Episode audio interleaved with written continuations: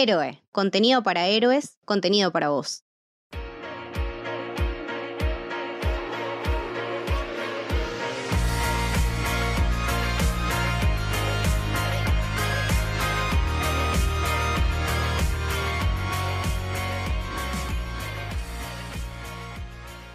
Bienvenidos y bienvenidas al Camino del Héroe. Mi nombre es Lucas y estoy con Camito. Hola, ¿qué tal? Y hoy vamos a hablar de... Soul, la nueva peli de Pixar. Y para eso estamos con Milagros Crespo. Bienvenida, Mili. Hoy, muchas gracias. Hola, gracias por la invitación. Hace un montón que queríamos que vengas. bueno, gracias. Yo ya se los dije, me siento como, como una niña fanática. Así como, ay, no puedo creer, cumplí mi sueño, mamá, llegué. Mili sabe muchísimo de, cine y me gusta mucho que te tira unas recomendaciones, esas joyitas que por ahí no son tan conocidas, eh, siempre te, sorprende con alguna. Yo soy, yo soy hiper fan, o sea, después eh, al final del, programa vamos a pasar las, las redes sociales de Mili y en serio recomiendo que la sigan porque mi visión particularmente de cosas como el cine asiático cambió uh, absolutamente. Entonces, eh, posta, hay, hay mucho más de, de lo que nosotros conocemos y nada, de vuelta el, el props up a esta comunidad tan linda que, armamos de gente que sabe un montón de cosas que nos están nutriendo todo el tiempo. Así que muchas, muchas gracias por acompañarnos. Y sobre todo en esta peli que, nada, creo que es tan particular, ¿no? Entonces eh, está, buenísimo que, que, la charlemos juntos. Sí. ¿Qué te pareció, Mili? Pixar me gusta siempre, porque es Pixar. Pero lo que tengo yo con, particularmente con esta película, por lo que por lo que me flashó mucho, es porque en general me gusta cuando las películas toman eh, conceptos como muy filosóficos y lo bajan a la tierra. Y lo hacen como súper tangible. Y, lo sentís. y le sacan toda la solemnidad, toda la filosofía que pueda tener. Y en esta lo vuelve súper lúdico. Lo vuelve como muy divertido. Y si te lo pones a pensar, son no sé, son como conceptos e ideas muy profundas, tipo, ¿de dónde venimos? ¿Por qué vivimos? Eh, y lo hace tan terrenal que, no sé, me, pareció algo maravilloso. Cuando algo tan complejo lo pueden hacer tan sencillo, eh, eso para mí es ya es, un montón. Totalmente, totalmente. Bueno, y eso viene un poco del historial de, del director de esta película, que es Pete Doctor, que ya es una persona legendaria de, Pixar. Genio. Empezó a trabajar ahí a los 21 años como animador eh, y hoy en día es el director creativo de, Pixar. Eh, es el que dirigió Monster Inc. Sí. Eh, Up, que ahí ya nos empezó a destruir de a poquito. A matar el alma. Sí diciendo, bueno, acá vengo yo, te traigo esto, mirá qué hermoso este viejito, te lo hago concha en un minuto, pero espera, porque también tengo más películas que te van a hacer llorar, ¿o no? Claro, porque tenemos también eh, Intensamente, que creo que fue su, su pico más alto, ¿no? Con el que ganó, bueno, el Oscar, y justamente lo relaciono con lo que decía Mili, ¿no? En Intensamente agarró un tema como la depresión, como las emociones, y lo representó de una forma súper didáctica. Eh, tipo, tenemos estos personajitos que cada uno representaba algo y estaban en este cuartel general con, tipo, con los botones, que es como, bueno, la conciencia. Y es algo que hace muy bien, ¿no? Agarra conceptos súper abstractos y le logra dar una forma que se entiende perfectamente. A mí me, me, llamó mucho la atención de que él en una entrevista cuenta que estaba en la casa mirando a los hijos y decía, che, pero estos chicos ya tienen personalidad. ¿Qué onda? ¿De dónde viene eso? Y que la idea haya partido de, eso, de ver a sus hijos, también me pareció como, no sé, como un dato, no sé, re lindo, y decir, pero ellos ya vinieron. O sea, ¿de dónde sale esto? Y creo que está bueno porque también lo, aleja mucho de, toda religión, que eso también me, me, gustó mucho, que se aleje de cualquier religión institucional y vaya como para otro lado. Exacto, sí, yo creo que eso también es eh, un poco mismo el, sentido de la peli, ¿no? Porque como decía Mili, eh, retomo esto de que son temáticas súper profundas y que nos tocan un montón a nosotros, adultos o adultos jóvenes, lo que quieran, que venimos consumiendo esto hace 20 años o más.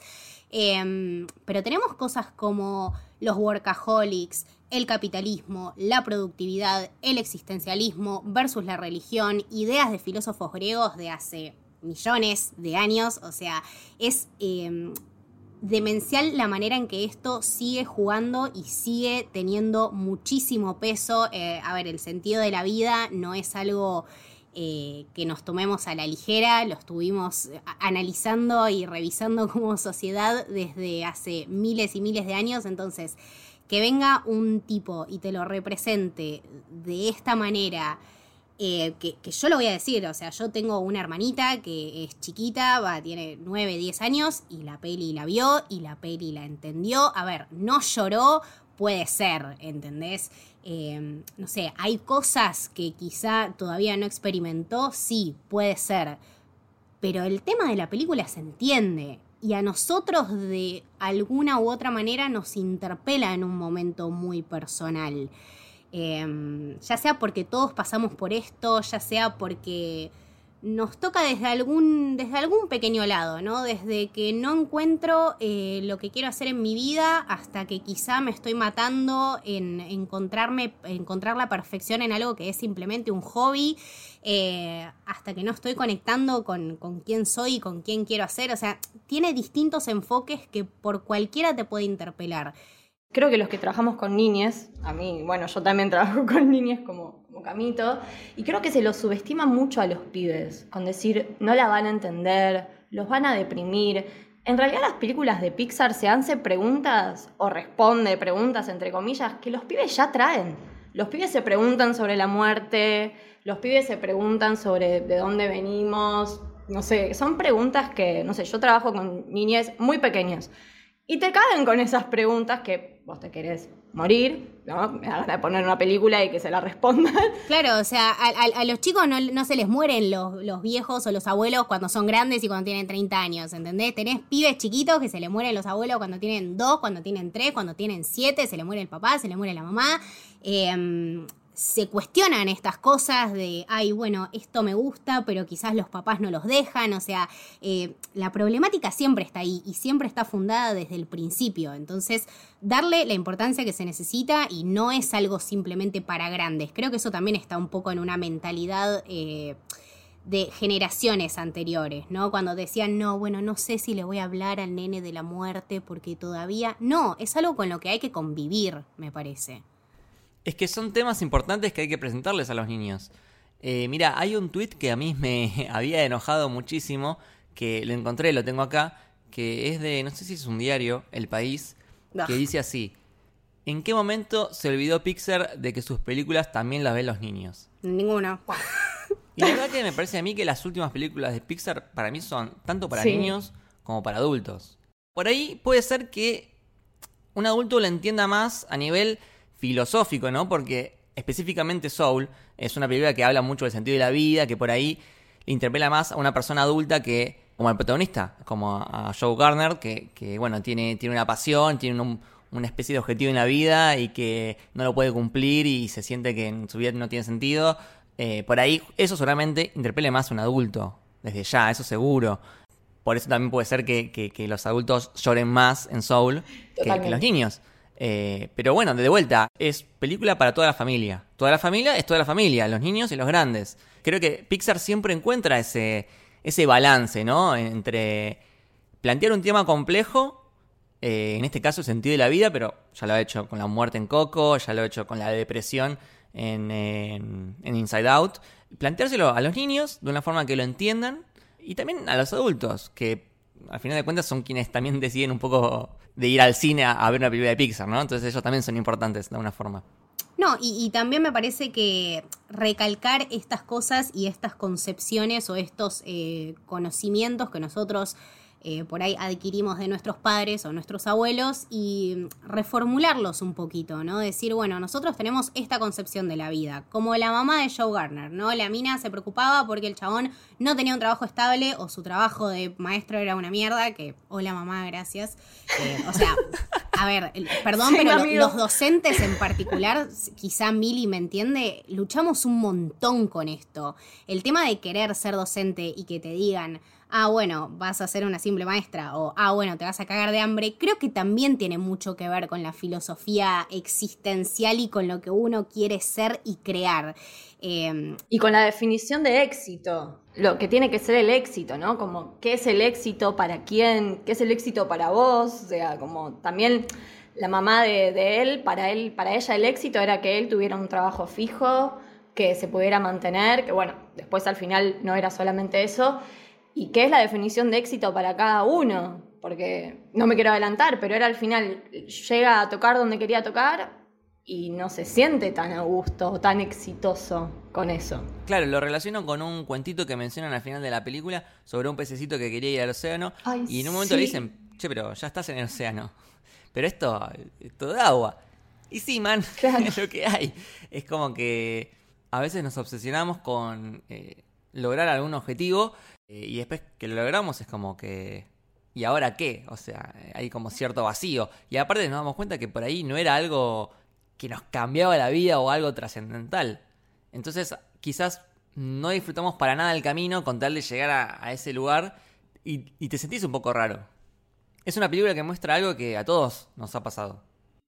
Sí, sí, incluso a mí me pasaba cuando la veía que empatizaba con el personaje de él, pero también por momentos lo sentía como re egoísta. Totalmente. Eh, cuando, no sé, cuando se está cortando el pelo como gatito, ¿no? Él. Y, se rompe la, máquina y 22 le dice, no, estoy bien. Y dice, no, es que mi pelo es un desastre. Y decís, pero amigo, te está, preocupando por el pelo. O, no sé, cuando el barbero le dice, wow, es la primera vez que me preguntas eh, sobre mí. Y no me hablas solo del jazz. Como el decir, bueno, llegar a, tu meta, pero sin pisar tantas cabezas en, el camino o teniendo en consideración bajarse del pedestal y, ver otras visiones y otras opiniones, ¿no? Porque el chabón estaba tan encerrado en eso que mismo él no se dejaba ver a sí mismo que quizá hay otras cosas más allá que no son la música. Y mm, Creo que también esto tiene mucho que ver con todo lo que, bueno, por qué eligieron eh, la profesión de, Joe, que es un músico, que me parece que los músicos son así, súper self-absorbed, eh, como se dice en un momento de, la peli, que, nada, no sé si son egoístas, pero, pero tienen una manera de encerrarse en sí mismos y de, y de concebir sus ideas y su música y su inspiración como que pareciera que nadie los entiende. Y en realidad la gente sí te entiende pero vos nada más tenés que ir un poquito más allá. Entonces me parece que esto es lo que pudo hacer después de mucho tiempo eh, con 22, ¿no? Esto de empatizar y de ver que no solamente la vida era de la manera que él la veía, que para mí eso fue lo que lo hizo renacer literalmente. Sí, ponerse como en el lugar, de, en el lugar del otro. Cuando recién pudo sentir y ver a través de los ojos de 22, es como que ahí, es como, ah, hay más que, esto. Y cuando se mete como adentro, ¿no? De 22 eh, y puede ver lo que realmente le está pasando con esa especie de tormenta negra de, depresión. Y creo que ahí, eh, justamente en esa escena, muestra muy bien, para mí, en mi opinión, quiénes son los verdaderos villanos, ¿no? De esta película. Que se empiezan a cruzar como las sombras de, no sé, de Lincoln, de la Madre Teresa de Calcuta, como todas celebridades que hoy en día nosotros, ah, bueno, la Madre Teresa de Calcuta, es como una eminencia, tipo. Y en realidad acá son gente que le, la asignaron como mentores, pero que nunca creyeron verdaderamente en 22, ¿no? Como que no le tenían la paciencia o no lo entendían del todo. Y sobre todo no, no creían en, en él, ella, porque 22 como que no tiene no tiene género. Eh. Claro, exacto. Creo que se refieren como ella, pero es como un poco no binario. Sí, por la eh, voz que le dan. Sí. Y justamente en esa escena aparece Joe entre una de esas sombras. Sí. Y, es como un poco el villano en ese momento, ¿no? Porque él estaba obsesionadísimo y no la dejaba hacer a 22. Nada, yo todo, todo lo llevo a, la, a la docencia y a la nada, y a la rebeldía de los niños, que también creo que justamente por eso ellos se van a, se van a sentir súper identificados. Siempre hay uno que es el problemático y que en la sala de maestros es como, ay, bueno, el quilombero o la quilombera. Y después tenés, creo, ¿no? Esta generación de, de, de, docentes y de seres más jóvenes como somos nosotros que decís, bueno, loco, pero a ver, algo le debe estar pasando, ¿entendés? Y es, sí, o sea, nada más y nada menos que no poder encontrar su significado de la vida o no encontrar a alguien que le diga, mira, esto lo haces re bien o mira, esto que estás haciendo está re bueno. O sea, apreciar las cosas como las aprecian ellos. Me parece que eso, que va por ahí. Yo no me quería ir por las ramas, pero lo quería mencionar porque fue algo que me llamó la atención, que en una misma entrevista, creo que es la misma que mencioné antes, Peter menciona que cuando estaban escribiendo el guion, dice, che, eh, quiero a un, a un guionista, a un co-guionista, que sea afrodescendiente y que haya vivido en Nueva York. Y le decían, no, bueno, no te lo vamos a conseguir. Bueno, se lo consiguieron porque termina siendo Ken Powers, que me parece que le da una impronta bastante, bastante importante, porque dice, este chabón eh, nació y se crió en Nueva York, es afrodescendiente, entiende a su comunidad. Y justo, bueno, justo los escuchaba hoy en un capítulo de Mandalorian que Leti hablaba de, de como la diversidad, ¿no? Y está bueno esto de, bueno, ellos no les importa el tema racial. No se trata una película sobre la discriminación o eso. Pero qué importante es la identificación positiva para esa comunidad. No sé, cómo pasó con Coco. Nada, está bueno tener otros referentes. Digo, que no sea una película que trate sobre la discriminación, no significa que, no haya una impronta recopada para que también esa comunidad se pueda identificar. Eh, y no siempre mostrarte al marginal, ponele. No, y aparte es el primer protagonista afroamericano en una película de Pixar. Sí, sí. Si uno empieza a pensar, tipo, ¿hace cuántos años existe Pixar y este es el primero? Y, también eh, recalcando partes tan importantes de, su cultura, ¿no? Yo, la verdad estaba, tenía un poco de miedo antes de, antes de adentrarme en la peli, porque digo, Pete Doctor, está bien, es una eminencia de Pixar, pero ¿qué pasa? Es un chabón blanco eh, que creció en, bueno, un lugar tan particular como es Minnesota. Y sin embargo me encontré con un chabón que le dio el lugar y la representación al jazz que merecía, que me parece que aparte tiene una historia y un condimento y, una y una pasión y un alma que es muy difícil graficarla de otra manera que no sea con una peli un poquito dramática. Em, a ver, eh, todo lo que es la creación de, ya desde la acción de los instrumentos hasta los chabones tocando, que mediante un mecanismo de animación lograron que los dedos coincidan exactamente con las teclas que estaban tocando para hacerlo mucho más realista, ya eso te demanda una dedicación y también tenés que encontrar los artistas ideales, los músicos ideales, la gente dispuesta a trabajarlo. Em, entonces creo que va como decía Mili, más por ese lado de la inclusión, de tener en cuenta todas las partes artísticas de la peli, que eso me pareció súper, súper importante y me pareció que completó la película de una manera abarcativa extremo. Re, y no sé ustedes, yo nunca estuve en Estados Unidos, pero yo veía la película y me sentía en Nueva York. Yo me quiero matar. ahí. Yo me quiero matar. Yo no, yo no me puedo recuperar. O sea, yo no me puedo recuperar. Me hizo acordar mucho a Your Name, que te sentís en Tokio. Claro. Acá era como, bueno, me siento ahí, estoy ahí, estoy en un cafecito. Vos sabés que sí, me diste, me diste un pie buenísimo porque justo quería hablar de, todo el despliegue visual y técnico que, tiene la película. Eh, hay escenas que, si la ves así como muy rápido, decís, bueno, pues esto no es animación, esto es... Es una foto. Filmado en la vida real. Sí. Se me viene a la mente específicamente eh, una escena que hay como un atardecer y pasa como el tren que va por arriba Ay, eh, sí. Que decís, pero esto, esto es Nueva York. O sea, o cuando iban caminando por la calle y todo era, todo era Nueva York. Eh, los negocios, los autos, el ruido. El otoño. El otoño. Las luces. Es tipo. Las luces ya como van cambiando y la iluminación en cada momento, que es distinto cuando está afuera, que es distinto cuando está dentro de un local, que es distinta cuando se está cortando el pelo, que en su casa es de otra manera. Es muy real es casi 3D, no sé, es como vida real, la vida misma. Totalmente, fotorrealista.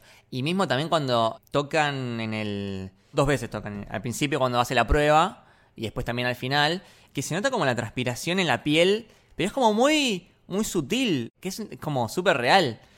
Sí, que ese bar estaba, está inspirado en dos bares reales, que es el Half Note, creo que es el, el original, y está basado, que ese, bueno, ya cerró, es un bar de la época de los 50, y el Village Vanguard es uno que está actualmente. Y dicen que las puertas, las cortinas rojas, dicen, es un calco de ese bar, pero con el nombre del bar de los años 50. Eso también me pareció como súper lindo. Yo, yo tuve el, placer eh, de acompañarlo a mi señor padre. Eh, fuimos en 2015, no, 2016.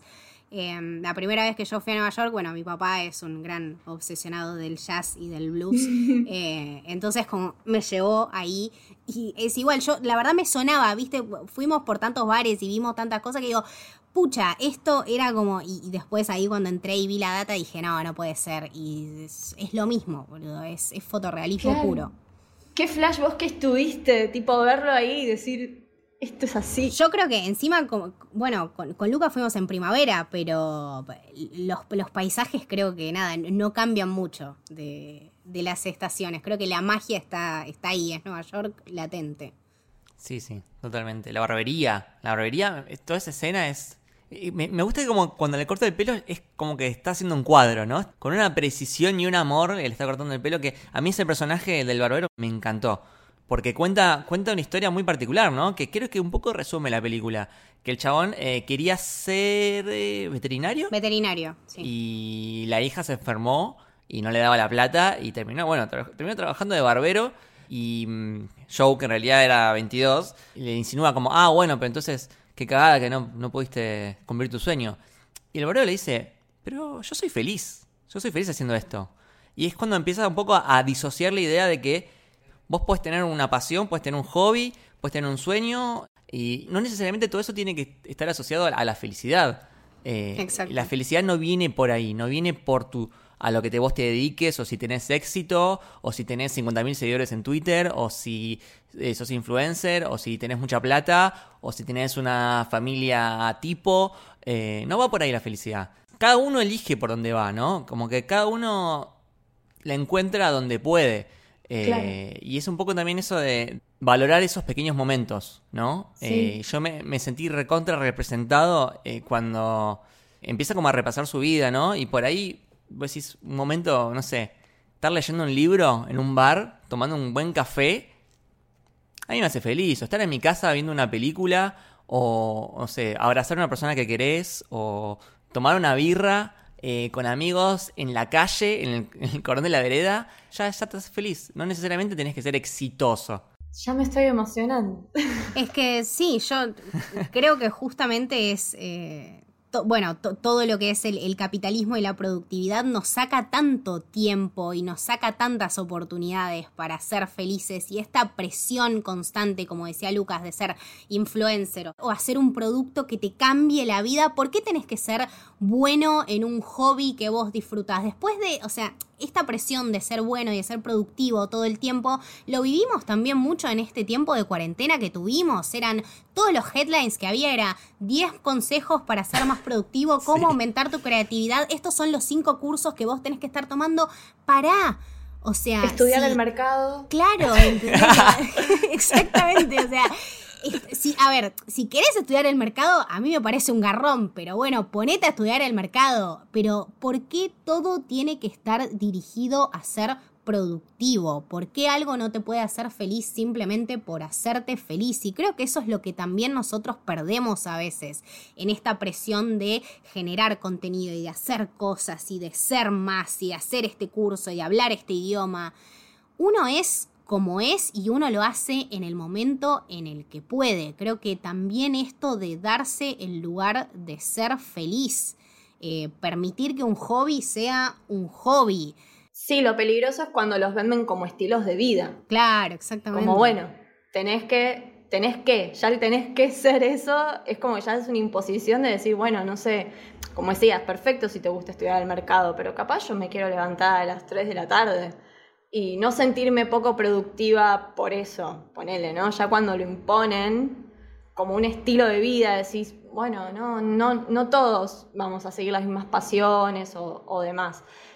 a, mí lo que me, copa mucho de esto de lo que decía Lucas, de, la anécdota del barbero, que para mí también fue una de las escenas que más me gustó, e incluso cuando habla con, con la saxofonista, que se me fue el nombre de, la mujer, eh, que ella le cuenta este cuentito del, pez, que me pareció bellísimo. Yo creo que todas esas experiencias son más para 22, que las absorbe más 22 que él. Como que a él recién le cae la ficha cuando ve esos objetos y ahí se puede poner en lugar de 22 y decir, ah, era, por acá. Claro, existir y después encontrar la esencia. Claro, como que todo lo otro era más, eh, lo había absorbido más 22 que, que él, por todo lo que habían pasado, hasta la charla con, con su mamá también. Eso es lo divertido, ¿no? Que 22, que se supone que es un ser que, entre comillas, no sabe vivir o que tiene poca experiencia viviendo. Al final terminó entendiendo más la vida que, que Joe, ¿no? Porque Joe se da cuenta que, no sé, cuando está tirado en el piso con el aire que le sale abajo, o no sé, está viendo el árbol que cae la semillita. eh, sí. Cuando escucha al músico. Cuando escucha al músico, cuando va por la calle haciendo música, que dice que hace jazz, que es un jazzero. La, la, reentendió 22, o sea, es por ahí. Claro. Es por ahí. y Joe se da cuenta tarde de esto.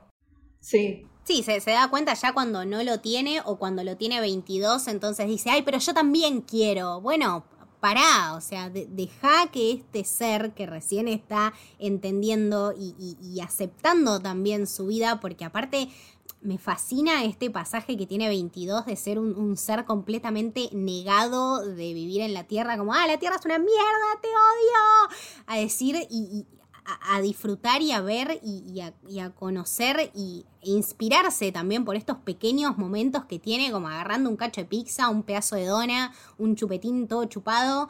Em, creo que eso también representa mucho a, los niños y al dejar absorber las experiencias desde otro punto de vista. Claro, y yo pensaba como lo difícil que era que encontrara su chispa. En un momento 22 le dice, no, no sentimos dolor. Claro, no sienten dolor, pero tampoco sienten nada. Entonces, qué difícil encontrar tu chispa si, si no tenés tus, tus sentidos tampoco. Como que, bueno, si, si, no hubiera estado en la tierra, capaz no la encontraba nunca, porque sí, no sentís dolor, pero tampoco sentís todas las otras cosas lindas. Totalmente. Y, y me quedo con eso, esa idea de que, bueno, la chispa no es el propósito. Separemos totalmente esos conceptos. Eso a mí me voló la cabeza. O sea, si vos tenés un sueño, está buenísimo. O sea, no digo que no tengamos sueños. Está perfecto. Y si se cumplen, mejor todavía. Pero no, nos obsesionemos. O sea, no dejemos de vivir el camino por llegar al destino. De disfrutar del proceso. Que a veces es más interesante que el haber llegado. Y, a veces te, te, lleva por caminos inesperados que quizá no termina siendo, o sea, quizá el fin no era en realidad el fin, sino una posibilidad de ver otra oportunidad. O sea, yo, eh, no sé, yo, yo, lo, tomo muy personal, ¿no? Yo empecé estudiando una cosa y después un día me dijeron, ¿querés ser docente? Y yo, si me lo preguntabas hace 10 años, no te decía ni en pedo que quería ser docente. Y es algo que realmente te llena, ¿entendés? Pero ¿por qué? Porque yo lo tomé como una posibilidad, como para laburar de algo y decir, ok, bueno, hago esto. Y me pasó como más o menos el chabón de la barbería que quería ser veterinario. Yo tenía otra, otras ganas de ser otra cosa y después me di cuenta que eso quizá no estaba tan bueno. Y en la docencia o en la cosa que sea que vos te estás dedicando y que te está haciendo feliz, eso también es una opción y eso también es válido. Lo que te haga feliz es válido. Mientras no hieras a nadie, lo que te haga feliz es válido. o no tener que elegir, poder hacer también las dos cosas, ¿no? Como, no sé, me parecía que él era re buen profesor, motiva a su manera a sus alumnos, incluso a, la alumna que después de 22 escucha eh, que, toca, es como, hey, también sos bueno en esto, podés, podés hacer las dos cosas también, no tener que elegir entre eh, el, el éxito o, bueno, ser docente, que eso ya no es ser exitoso. No, bueno, motivar a otros también puede, puede ser algo, muy bueno. Em, yo, si me voy muy por las ramas, avísenme. No, no, no. Pero algo muy interesante también que, leía por ahí era por qué habían elegido específicamente el jazz. Y Peter contaba como que él tenía la sensación de que si elegían el rock como, género en la película, al ser un, género musical con tanta impronta, y tal vez con algunos estereotipos, como que se iba a interpretar que el chabón lo que quería era plata y éxito. Y en realidad lo que motivaba a él era el amor puro por su arte. Y como que quería que eso quedara re claro. Y bueno, Camito que la tiene mucho más clara con el jazz. Es como que el jazz tiene esa esencia de ese amor por, por, el arte. Eso me pareció también re, lindo. Yo sí, yo creo que el, si hay algo que que es lindo de escuchar y que es lindo para inspirarte. Incluso, eh, bueno, Mili comparte mi, cariño por Murakami, pero vos ves cómo estas, esta música y, estos artistas son influenciados hace centenares de, años por, por el jazz. Eh, eh, es algo que, que, tiene muchísima historia, que tiene muchísimo crecimiento, que es, a ver, si vos no lo sentís, no lo podés hacer porque la vas a estar cagando. Este tema de tener estas eh, libres interpretaciones o estos solos, tenés que estar preparado y también tenés que dejarte llevar. Em, y, es una cuestión cultural también, ¿no? De gente que fue relegada toda su vida y de comunidades que tuvieron que esconderse y crear formas para ellos mismos sentirse aceptados.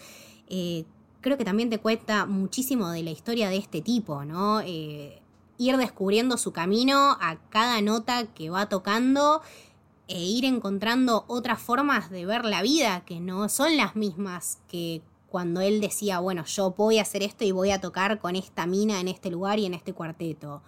Está buenísimo, pero yo puedo transformar esto en algo más y lo puedo comunicar de otra manera que no es eh, yo tocando acá siempre. O quizás sí, ¿no? terminamos eh, sabiendo, no, sabiendo nada de, lo que va a venir. Pero eso es lo que está buenísimo y eso es lo que me parece que es el jazz también. No sabes lo que va a venir. No sabes si va a venir un solo, no sabes si es un tema de 40 minutos, no sabes a quién le toca, a quién no. Es dejarlo fluir, es así. Sí, y está buenísimo que le saca el elitismo también. Yo me acordaba de Will Plash, ¿no? Como que te lo plantean como que es súper de elite. Y acá lo sentí re distinto yo, como que no tiene nada que ver con eso. Es para todo el mundo, es encontrar eh, el artista o los artistas que te gusten. Hay algunos que son un embole, que son re difíciles de explicar, que son para gente snob, no te voy a mentir, pero hay cosas que si vos te pones a leer algo o te pones a cocinar, te levanta y te cambia la manera de verlo. Y, es algo que no me generó ningún otro estilo musical que, haya consumido en, estos tiempos. Sí, es como un estado de la mente, ¿no? Sí, sí, sí, es un, trance. Yo creo que de alguna forma está bueno eh, el, amor y la pasión que le pone Joe al jazz. Quizás el jazz, o sea, lo hace feliz a Joe. Pero para mí el problema está cuando lo extrapola a esta obsesión con querer tocar en una banda eh, conocida o con esta estrella. Y ahí deja de ser algo que lo hace feliz y se convierte más como en un objetivo, en una obsesión que, se autoimpone él. Y mm, a mí me hace acordar mucho, hay una frase que a mí me, ha hecho mucho daño eh, cuando era más joven, que es esta frase de que es, trabaja de lo que te gusta y nunca vas a volver a trabajar en tu vida. Es mentira, es mentira. Y primero, no todos tienen la suerte de tener un trabajo que coincida con su pasión. Eh, a ver, hay gente que sí tiene la suerte de poder trabajar de lo que le gusta, pero hay veces que no se puede. Yo creo que la mayoría de los casos no es así. Yo creo que son muy pocos la gente que puede laburar de lo que le gusta. Sí, de hecho a la mayoría no nos pasa. Y si te pasa de tener un laburo que no te guste, es poner pausa y pensar, che, al menos tengo laburo. Claro. Yo creo que esta película me hizo valorar un montón de cosas. Sí, sí. Es que Pixar es una escuela. Pixar siempre algo te enseña. Sí. Sí, sí, sí. Yo, yo la verdad me, quedo con eso y mm, con todo este tema que, aprendí, que, que, uno siempre lo dice por decir, bueno, eh, esto no es lo único que soy en la vida o yo soy mucho más que esto pero uno no se lo cree y quizá cuando lo ve diagramado ahí, como decía Milly, en algo tan simple como es una peli de Pixar, uno dice, la pucha, o sea, yo estuve llorando una hora y media, que es lo que dura la película, porque digo, no, no puede ser que, esto me esté pasando a mí, ¿entendés? No puede ser que las películas de Pixar me llegan como cuando tenía 10, igual que cuando tenía cuando tengo 25, incluso peor. Em, creo que la enseñanza es esta, quedarse con lo bueno y apreciar las cosas chiquititas. Eh, no sé, despertarme y que esté mi gato esperando que le dé de comer, eh, que haya crecido una florcita en el balcón. Eh, no tener cosas para lavar en la bacha, son esas pequeñas cosas que, te hacen despertarte de mejor humor. Es así, como que uno no lo ve y, y a veces no lo toma en cuenta, pero está buenísimo. Sí, sí, sí, sí. Eh, sé de muchas personas que la película les dejó como bollando, les dejó como procesando. No sé, ahí en, el, chat del, Club del Héroe, alguno decía, che, pero me hizo replantearme la vida esta película. Y está buenísimo, está buenísimo. Obvio. Es que sí. Es lo que hace Pixar, ¿no? También un poco. Te deja procesando. Es que creo que está bueno. Yo la, relacionaba que capaz nada que ver, pero con Bojack, ponele. Sí. Bojack también es tiene como planteos súper filosóficos, es súper nihilista, como, pero te tira todo para abajo. Básicamente no te dan muchas ganas de vivir después de ver Bojack. Y acá yo creo que está bueno porque te deja recalculando, pero para bien. Como para decir, como decías vos, bueno, eh, valorar un poco más. Hoy en día ya tener trabajo prácticamente es un privilegio. Ni hablar, trabajar de lo que a uno le gusta es como, bueno, ya sos... Eh, rey prácticamente, pero esas pequeñas cosas de decir, bueno, valorar un, poco más, decir a veces un medio para, está bien, laburo capaz de algo que no me gusta, pero a fin de mes me puedo comprar un libro que quiero y eso ya me llena el alma. ¿no? Como eso me, parece súper eh, interesante. Eh, de por eso, de que sí, son temas como súper amplios, súper filosóficos, pero son tan tangibles y creo que nos sentimos todos tan identificados que es imposible que no te emociones. Sí, valorar también los pequeños esfuerzos de uno, ¿no? Y los grandes esfuerzos. Levantarse para laburar no es una joda. E ir a laburar todos los días tampoco es una joda. Y uno lo hace igual. Y capaz, no sé, cuando te pedís un delivery o como cuando dice Emily, cuando te compras un libro es como, bueno, ok, sí, esto me lo merezco porque yo trabajo, no sé qué, no sé qué, no sé qué. Pero esto es todo fruto de tu laburo y de todo el trabajo que vos estás haciendo. Entonces, me parece que eso también es una introspección de valorarnos un poquito más a nosotros. Totalmente. Una última cosa de, datos ahí que, me fueron cayendo. Me parece eh, el que hace la música, eh, John, el pianista, que en la vida real también fue motivado por su papá, que él cuenta que fue como su primera inspiración, incluso su primera banda fue con, familiares, creo que con hermanos. Y después el trabajo que hicieron eh, Trent Reznor y Atticus Ross, que te sentís en ese mundo. Y los chabones cuentan como que se sentaron con los creadores y es como, no, pero ustedes, ¿qué quieren? ¿Qué quieren transmitir? Y hablaron un montón y como que escucharon, dicen, el primer paso es escuchar a los realizadores, es fundamental es como, bueno, los escuchamos, ¿qué es lo que quieren transmitir? Y después, bueno, sí, encerrarse en el estudio y empezar a probar con sintetizadores, con instrumentos, con arreglos, hasta tratar de lograr esa sensación y ese laburo de, de ensamble como que me pareció re lindo todo, que no sé, se me hace que fue un trabajo de, equipo re grande. No, no puedo creer la cabeza de Trent, de Reznor, o sea, lo que puede hacer este chabón, jamás en la vida pensé que lo iba a ver en una peli de Pixar, es una demencia. Claro, yo lo tenía en las películas de Fincher, y la verdad que no, no me imaginaba que lo iba a ver en una de Pixar y funciona, nada, 10 puntos. Sí, no, la, la, música la verdad que, es divina. Ah, bueno, eh, otra de las cosas, ¿no? La, relación entre el, arte en todas sus formas y el mismísimo, y el mismísimo Pablo Picasso, ¿no? El diseño de estos counselors digamos, de, de, un lado no se ve muy bien, es como una mezcla, como que si vos lo ves de un lado tenés una cara y si lo ves del otro es una tridimensionalidad medio extraña y plasmarlo en una peli me parece que está buenísimo, porque es esa cosa amorfa que vos le podés dar una identidad. Creo que nada, si Picasso lo viera ahora estaría muy muy contento. Y para mí que esas identidades tengan todas el mismo nombre y estén todos a la par, está bueno porque no hay un superior, entonces no hay un dios, son todos iguales.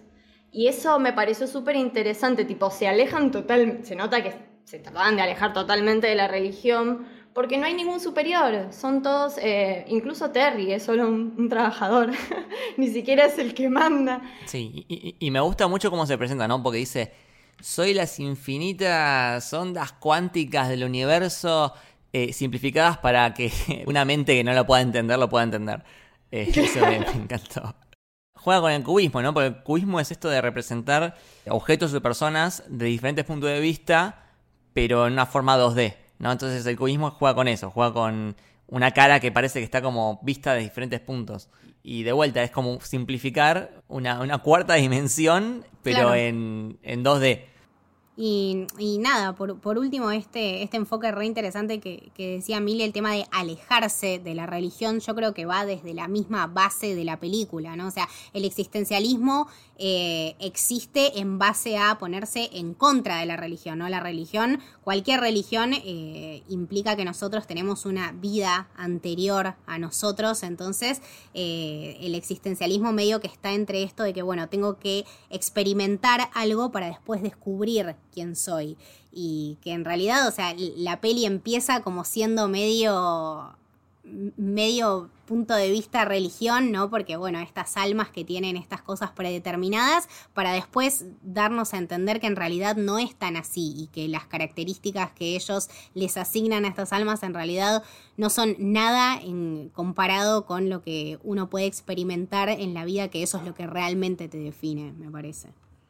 Eh, bueno, la verdad que hermoso episodio, ¿eh? Para pensar, me dejó, me dejó pensando un montón. Yo creo que hoy no la puedo volver a ver, pero mañana quizá le pego una repasada. Pero sí, me, me encantó, me encantó hablarlo porque nada, me llevo como siempre que comparto mis pensamientos acá, cosas que, que no conocía o que no había tomado en cuenta y nada, me parece que si una peli te puede hacer irte pensando, es una buena peli.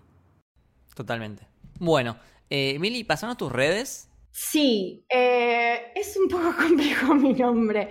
Eh, lo, di- lo digo como se escribe, Disilient, con doble S y con guion, eh, guion de abajo, porque nada, Murakami me ha quemado el cerebro hasta ese punto. Te entiendo, te entiendo y same, same here. Sí, en Twitter y en Instagram no, no lo uso mucho, pero creo que tengo el mismo, el mismo nombre. Camito. Eh, a mí me pueden seguir en Twitter como Camito del Héroe eh, y en Instagram como Camito. Igual, no sé, me borraron la cuenta, así que no, no me busquen en, en- en Instagram. No quiero hablar de eso, estoy, estoy muy triste. Eh, Lucas, ¿a vos dónde te podemos seguir, escuchar, leer, ver, consumir?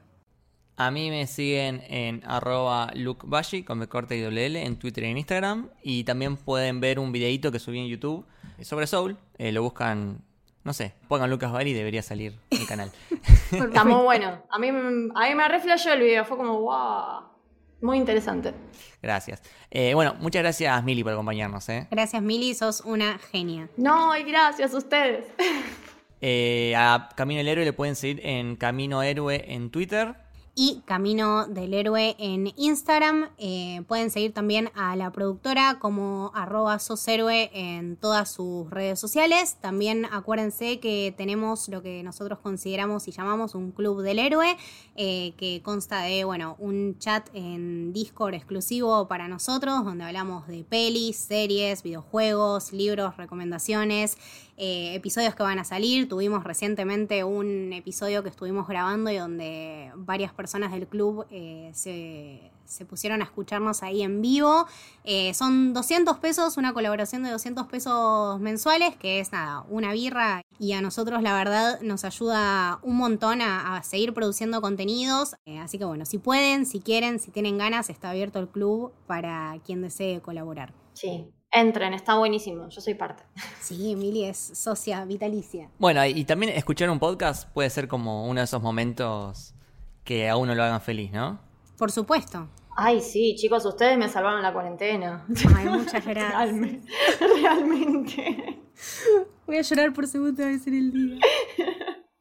Bueno, cerramos acá. Esto fue El Camino del Héroe. Espero que les haya gustado. Chau. Adiós.